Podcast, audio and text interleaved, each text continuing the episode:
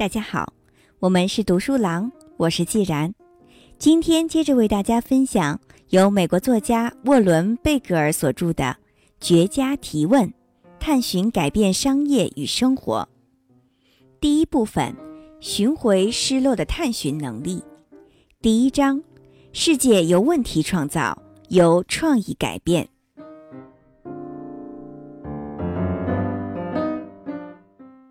问题升值。答案贬值。提出问题比给出答案更有价值吗？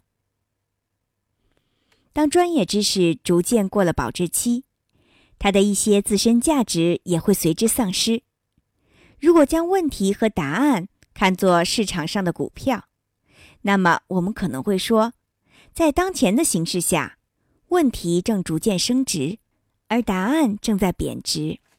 哈佛大学教育专家托尼·瓦格纳说：“现在，知识是一种商品，答案随处可见，也轻松易得。”而研究创新的教授保罗·博蒂诺则认为，民事信息的价值正在下降，因为我们正在被信息所淹没。博蒂诺是瓦格纳在哈佛大学的同事，他还认为，信息的真正价值在于。在寻求问题的答案时，你能用信息来做什么？当然，信息过剩还有另一个有趣的效应。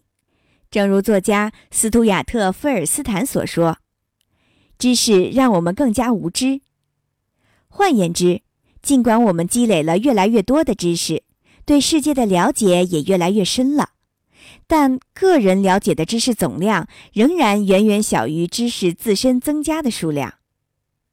菲尔斯坦指出，有许多未知领域仍有待我们探索，这是一个好消息。作为个体，我们可以了解更多众所周知的事物，也可以发现无数未知的事物。总之，在问题这个手电筒照亮的地方，也有黑暗之处。我们还能以另一种方式来看待这个好消息。比如，发现自己不断被新的、不熟悉的和未知的事物所包围。我们现在所经历的与童年时的完全不一样。在人生的每个转弯处，我们都有一些事物需要弄清楚、问明白。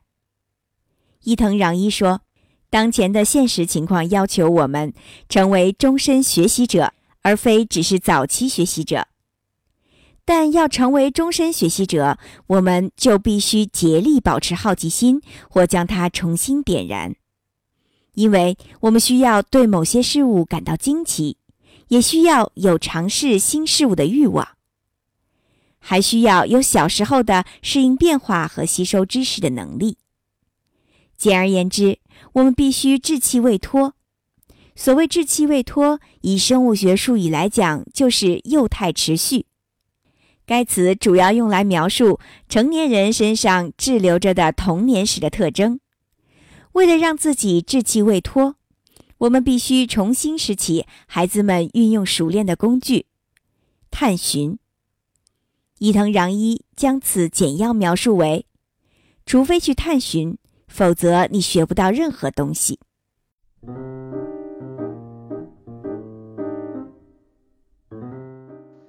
许多人曾一度强调，问题的价值胜过答案。约翰·希利·布朗就是其中之一。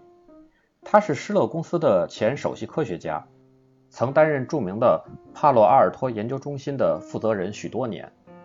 最近，作为创新智囊团德勤领先创新中心的联合创办人，布朗建议一些世界级的龙头企业要进行思考，怎样去适应现代持续变化的环境。他也基于自己提出的指数级变化的观点，撰写了很多关于反思教育方法的文章。而他认为，指数级变化就在我们身旁。看到世界变化如此之快，布朗说：“我必须重新去想，要怎样利用现有的技术进行思考。”由此，我提出了各种基础性的问题。当提出这些问题时，我才意识到，人们观察世界的方法是错误的。我必须建立一个全新的思考框架。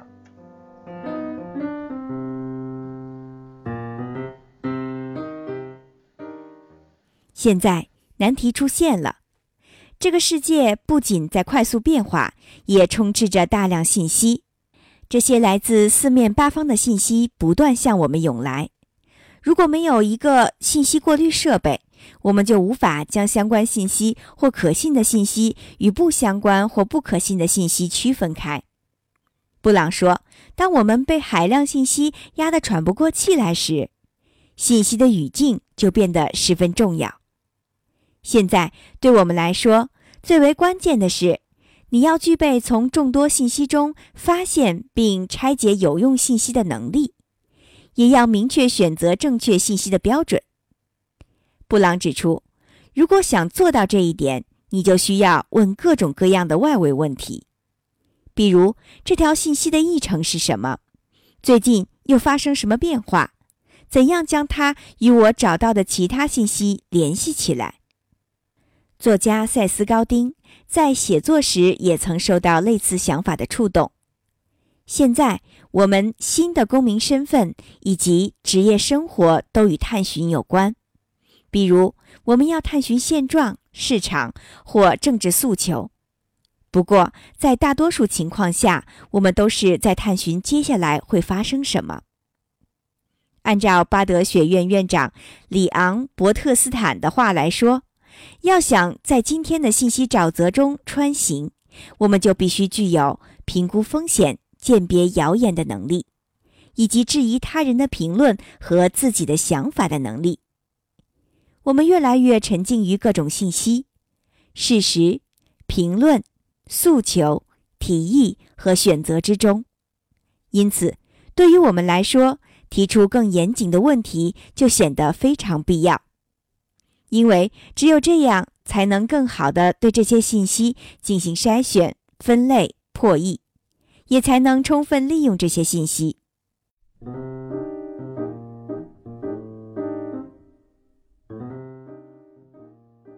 二十世纪五十年代。电动打印机日益普及，但它的打印带却很难擦除打印时的错误。格雷厄姆发现了这个问题。格雷厄姆从事两份工作，白天他是银行秘书，晚上他便成为了商业艺术家。一天晚上，当他进行艺术创作的时候，他想：如果我可以遮住打印错误，就像抹去我画上错的地方一样。那将会怎样呢？于是，他把一个装满按一定比例混合颜料和水的混合液体的小瓶子带到办公室，而他的神奇混合物轻轻松松地就将打印错误盖住了。很快，格雷厄姆就给上百名秘书提供了他的修正液。一九八零年，格雷厄姆去世了。在这之前，他通过售卖修正液挣到了接近五千万美元。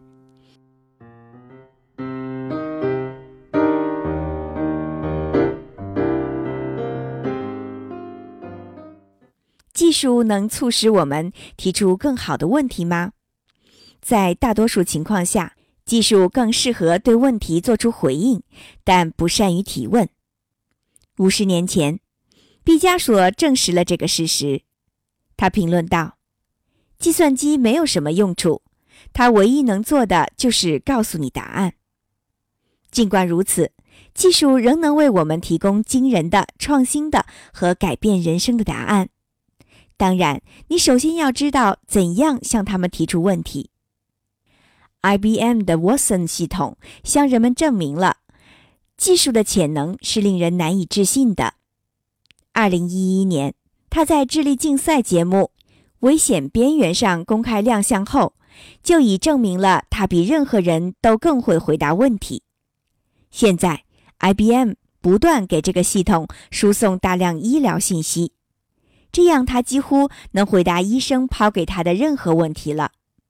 比如，如果某位病人表现出 A、B、C 三种症状，那么这可能说明这个病人在哪个部位出现了问题，而医生必须先弄明白该问的问题，然后才能质疑沃森给出的答案。比如，医生要判断沃森的答案是否在技术上是可行的，但却不符合常识。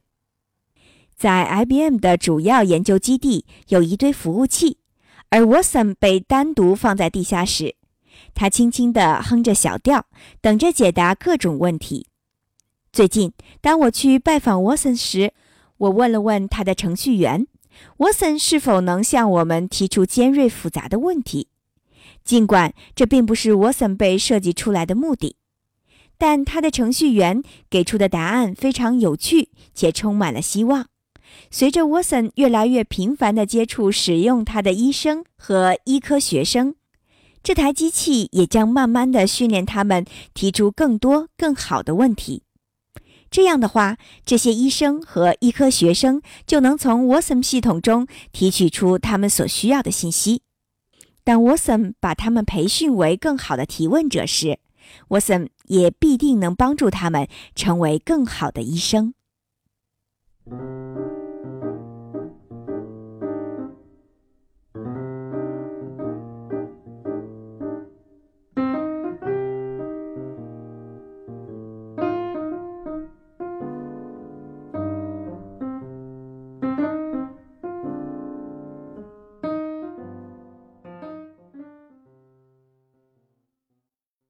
我知道已毫无价值，问得漂亮才是关键。我们不再需要知道答案了吗？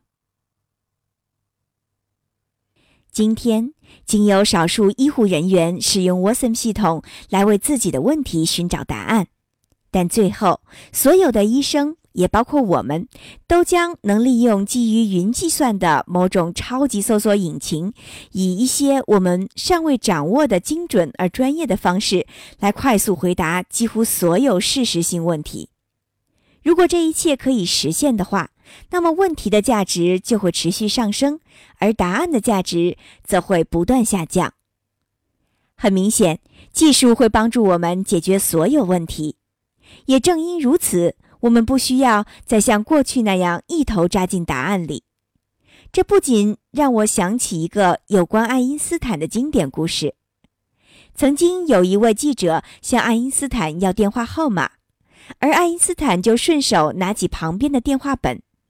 当他在电话本上找到自己的号码时，这位记者问：“为什么这么聪明的人却记不住自己的电话号码？”爱因斯坦解释说。我不想让一些很容易查到的信息塞满自己的脑袋。在谷歌和 Watson 的时代，数据库做了许多让我们能知道答案的工作。今天，许多批评家都质疑教育体制的合理性，认为教育体制始终以教学生记住答案为中心。作家苏加特·米特拉就是其中一位。他在一次 TED 大会上抛出了具有挑衅意味的问题：“我们不再需要知道答案了吗？”当然，并非所有的知识都是纯粹的事实性信息。从言语表达上看，TED 大会的问题确实有些过于宽泛了。但是，如果我们聚焦于某个狭窄的知识领域，那么这种所谓的知道答案对人类来说并非是好事。让比人类有更大内存的机器知道答案可能会更好。当技术开始被用于存储答案时，如果我们无法在这方面跟技术竞争，那么探寻这一人类独有的能力只能成为我们最后的杀手锏了。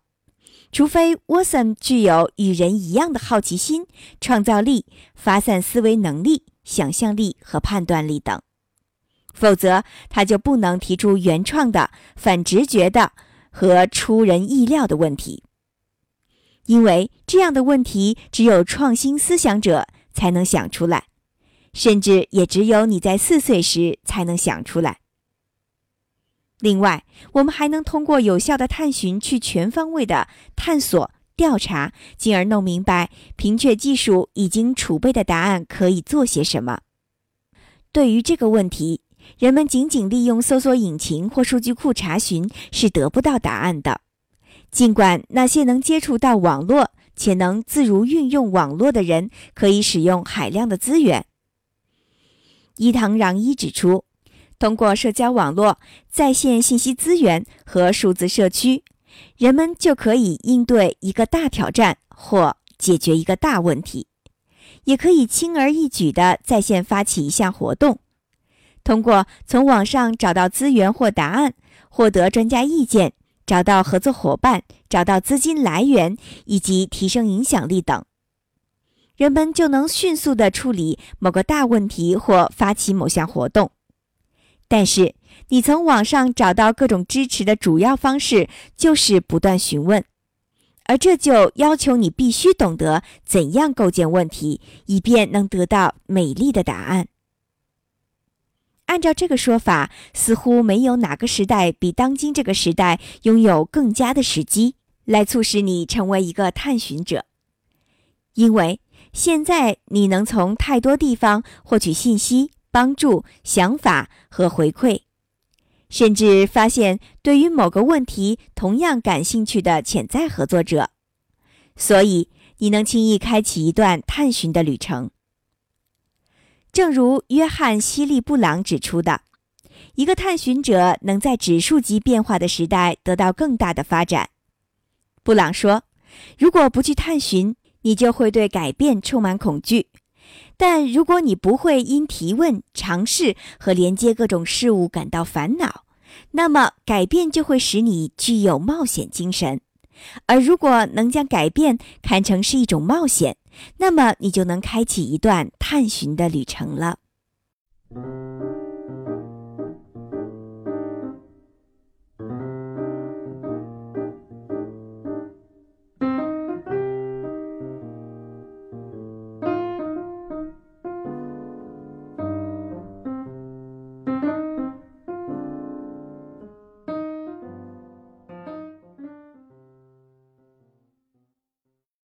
用为什么开启创新之路？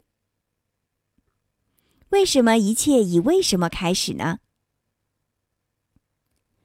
用布朗的话来说，范菲利普斯正在提问、尝试和连接各种事物，所以他正在探寻的旅程上持续前进。在这个过程中，他对最初提出的“为什么”问题进行了修改，那个问题变成了。如果他们能让一个人登上月球，为什么我不能制作一只体面的假肢呢？此时，菲利普斯已经完全投入到肢体修复领域中了。菲利普斯在这个领域学到的东西越多，他提出的问题也就越多。其中有的关于制作假肢使用的材料，比如已经有这么多更好的替代材料，为什么还要用木头？有的问题是关于假肢的大小，比如为什么一只假肢必须做成像人的肢体一样大？这样有意义吗？还有的问题则是关于制作假肢的主要目的，比如为什么假肢一定要跟人的肢体的样子保持一致呢？难道假肢的性能不是更重要吗？这些问题构成了菲利普斯第一阶段的创新式探寻，在这个阶段。人们往往会首次碰见一些问题，搭建起最初的问题框架。另外，人们还要努力去理解各个问题之间的联系，而这些问题则非常清晰地体现出人们面临的挑战。我认为这就是为什么阶段。尽管在这个阶段，并不是每个问题都必须以“为什么”字样开头。人们在这个阶段也开始尝试提出以下问题：为什么会存在特殊性？为什么它会反映出一个问题或创造出需求和机遇？这些需求和机遇又是为哪类群体创造出来的？为什么之前没有人满足这种需求或解答这个难题？为什么你和你所在的公司或者组织？希望投入更多的时间，围绕这个难题进行思考和确定问题。在某种程度上，菲利普斯面对的情况不同寻常。他不必自己去寻找为什么类的问题，问题就来找他了。他不必疑虑这个问题会影响谁，也不用想这个问题是否值得他投入时间和精力。但当他被迫要面对这个难题时，他也并没有消极的去问。为什么会落到我的头上？而是提出了一个更具前瞻性的“为什么”问题。然后他便开始探寻这个问题到底意味着什么，以及它涉及的范围有多大。在这个过程中，他不断提出更多为什么类问题。当创新探寻者面对状况并不理想时，他们就会提出问题，并努力去想怎样使当前的状况理想化。这些问题通常来自于日常生活。比如，利德·哈斯廷斯之所以创办 Netflix 公司，就是因为遭遇了滞纳金的问题。潘多拉网络电台的创始人迪姆·韦斯特格伦曾经是一个乐队的成员。他发现，他认识的所有既颇具天赋又非常努力的音乐家，都会因为这样一个问题而感到困惑不解。对他们来说，为什么与乐迷沟通如此困难呢？Airbnb 的两位创办人乔·格比亚和布拉恩·切斯基都想知道，在每年中的那个时间段，为什么来这座城市的人会很难找到酒店入住呢？约翰时报的科技记者大卫·波格一直在撰写有关日常生活中许多事物是怎样以相同的方式被创造出来的文章，比如 ATM 机。计算机文档和洗发水瓶等。波格认为，当一个人看到某些事物被以某种方式完成时，他就会问为什么。这时，他往往就能找到突破口了。这种现象并非只存在于商业创新和发明故事中，在任何情况下，问为什么都可以引起改变的第一步。格雷琴·鲁宾证明了。一个简单的为什么问题，怎样对个人生活产生影响，又是怎样引发巨大的变革的？在一个下雨天，鲁宾凝望着窗外的公交车，此时他陷入沉思：为什么我现在感觉不到幸福呢？这个问题促使他开始思考幸福的本质是什么。随后，鲁宾便对此问题进行了研究，并将学到的知识应用于自己的生活。重要的是，他还向其他人传递了这些知识，以便他人也能将其应用于自己的生活。于是，他相当成功的第一部著作就诞生了，深受读者欢迎的《幸福计划》。我们能够也应该探讨有关事业、家庭关系、本地社区的话题，多问几个为什么，这样我们就能迎来生活的改善。为什么我们的事业不像期待的那样有所发展呢？如果我们的事业正逐步发展，而我仍不幸福，那是为什么呢？为什么我的产品或服务不能与他们感兴趣的目标客户群建立良好的联系呢？为什么我与我的岳父这么难相处呢？有时，探寻者会寻找为什么类问题，寻找一个他们能解决的问题。尽管主动去搜寻难题似乎很怪异，但“发现问题”这个术语就是用来描述这种追求的。商业顾问米恩·巴萨德从事传授企业高管发现问题的技能的相关工作。他认为，对企业来说，发现问题是他们应该做的最重要的事情之一。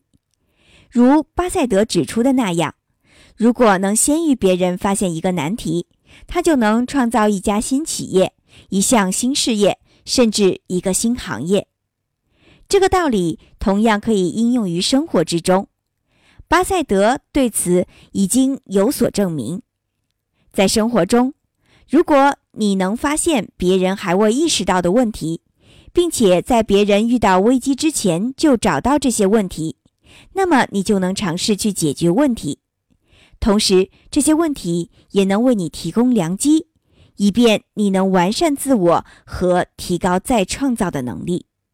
仅仅问为什么，但不采取行动，可能会促进人们的思考，也可能会开启一场对话，然而却不能让事情产生变化。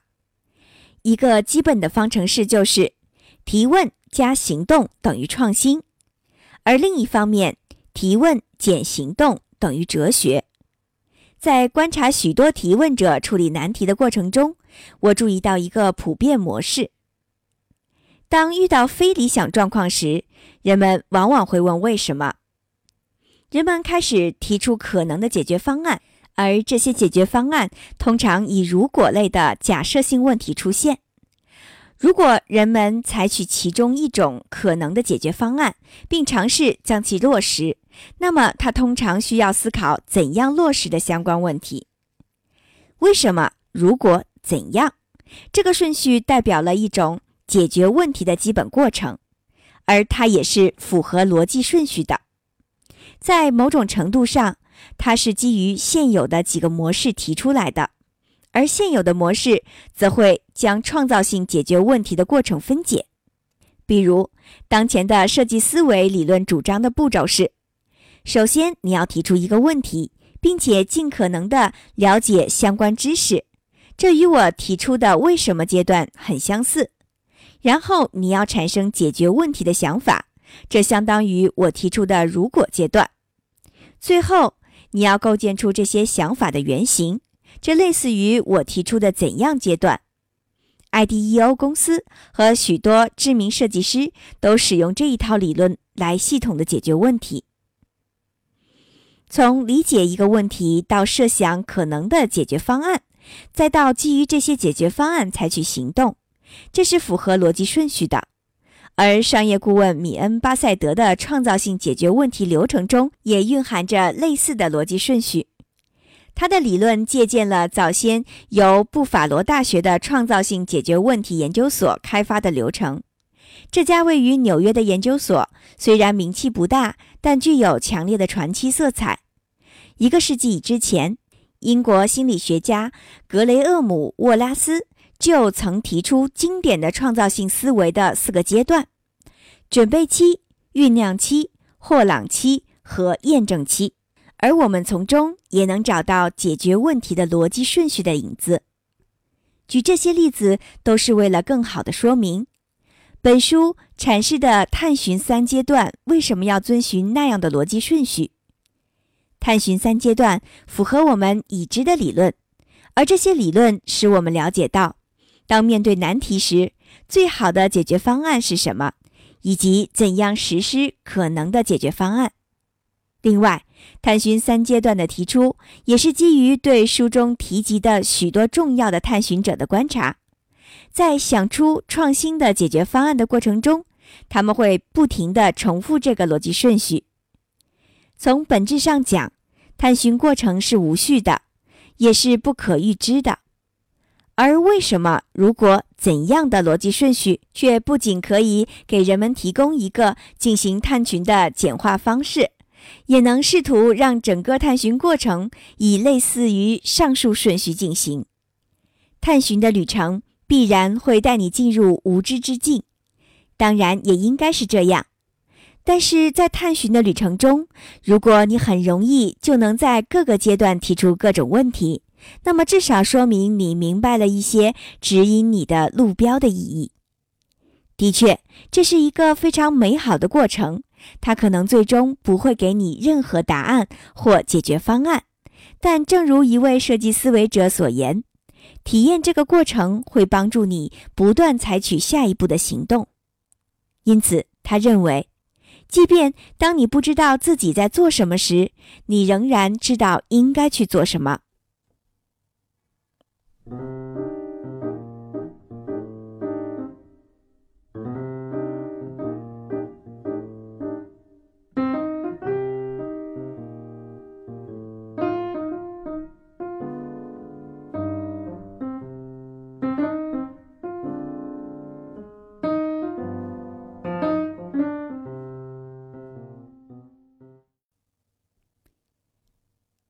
用如果发现各种可能，怎样将提问转化为行动呢？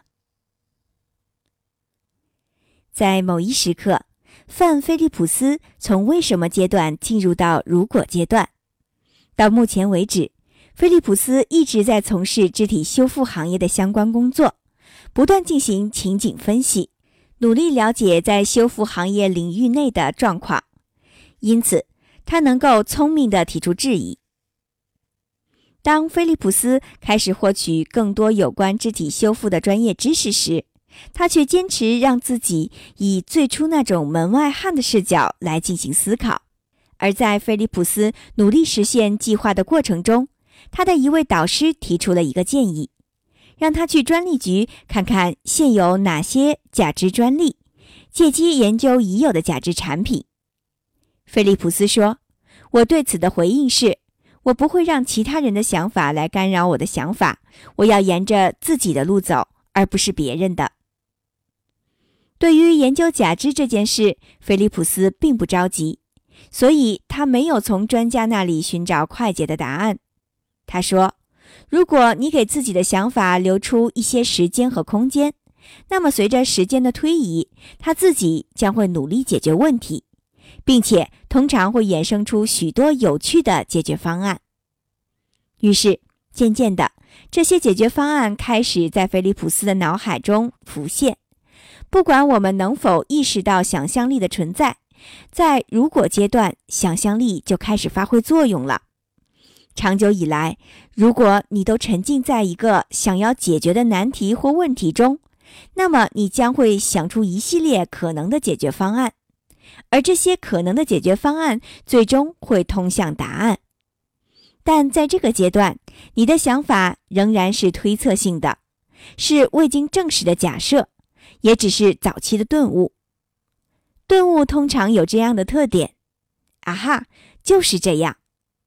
而这个特点表明你的难题瞬间得到了解决。但更多的时候，在如果阶段，人们会具有格外敏锐的洞察力，而此时，那些看似非常有可能的解决方案，都是未经证实的，也是会令人产生质疑的。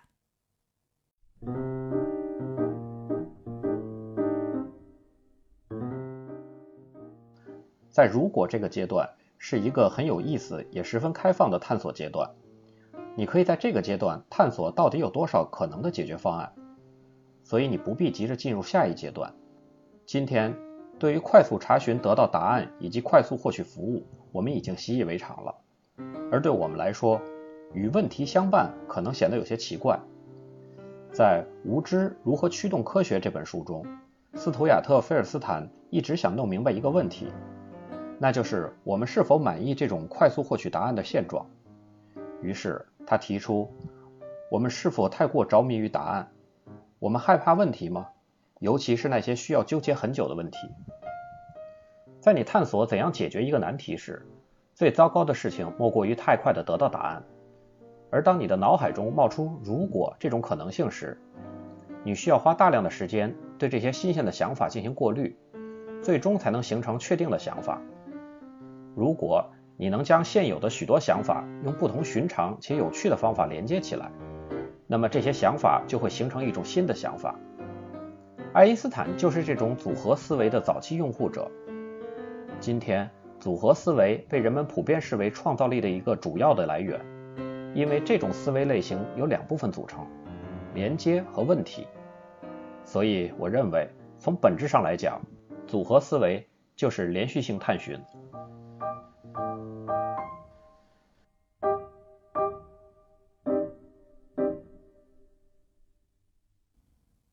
当菲利普斯沉浸于制作假肢的计划中时，他做了许多有趣的、标新立异的连接性询问。比如，他开始思考有关跳水板的弹力问题，并提出了：如果能通过某种方法将跳水板的弹力作用复制在假肢上，那会怎么样？在探究这一可能性的过程中，他了解了动物的腿部是怎样运动的。比如，当猎豹的腿弯曲，并且其肌腱受到压力时，它的后肢肌腱的力量怎样产生惊人的推力？如果一个人的腿能像猎豹的腿一样，那会怎么样呢？菲利普斯将这一想法与自己的记忆进行了关联。小时候，他的父亲有一把古老的中国剑，剑是 C 型的，实际上。弯曲的刀片要比直的刀片更结实、更有韧性，所以菲利普斯一直对这把剑十分着迷。想到这件事，他的脑海里便产生了一个新方案：如果把传统的由小腿和脚组成的 L 型假肢变化一下，去掉脚后跟，制作一个从腿到脚尖都形成流畅的连续曲线的下肢，那会怎么样呢？他利用这样的设计和适当的材料，最终把猎豹的肌腱的灵活性与跳水板的弹力都融入到了新的假肢中。使用这样的假肢，截肢者不仅可以走路，还能跑和跳。如果类问题拥有无穷的力量，它是创新的种子。但是，即便在你努力寻求这类问题的答案的过程中获得了动力，也不可能将想法瞬间带入现实。辨别创新探寻者的方法是，看他们是否能形成自己的想法，并具有让这些想法成真的能力。而长期不懈地追求自己的梦想，以及经常果断行事，就会造成这样的能力。最关键的是，当问完所有的“为什么”类问题时，在接下来的探寻阶段，你就该考虑“如果”类问题，并且必须要想。我该怎样完成这件事呢？思考怎样完成一件事，就意味着进入行动阶段了。但该阶段仍需要靠问题来驱动，且多数问题都是要具有可行性的。